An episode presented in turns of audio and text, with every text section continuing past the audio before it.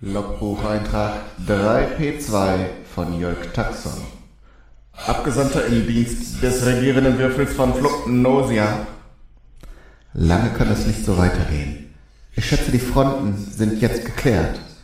Wenn die Daten meiner Kundschafter drohen stimmen, holt der Glanzwurst gerade zu einem heftigen Angriff aus.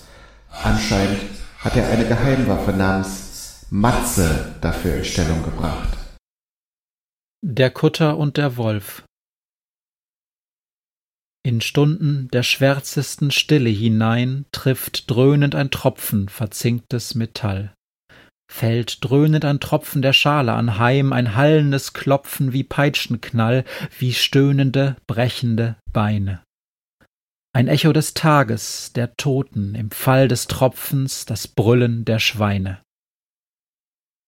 Auf sorgsam gekercherte Kacheln gestellt, zerspringt in der Schale die Träne aus Fett.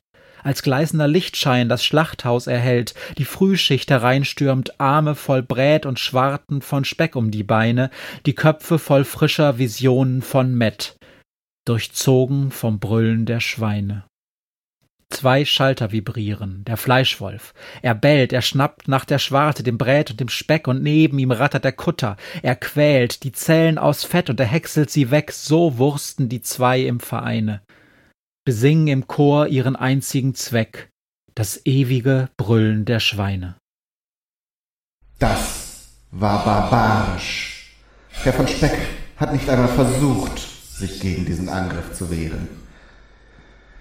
Die Parteien treffen sich zu Verhandlungen, weil wohl selbst Glanzwurst und von Speck von dem Massaker und der Kampflust ihrer Armeen überrascht waren.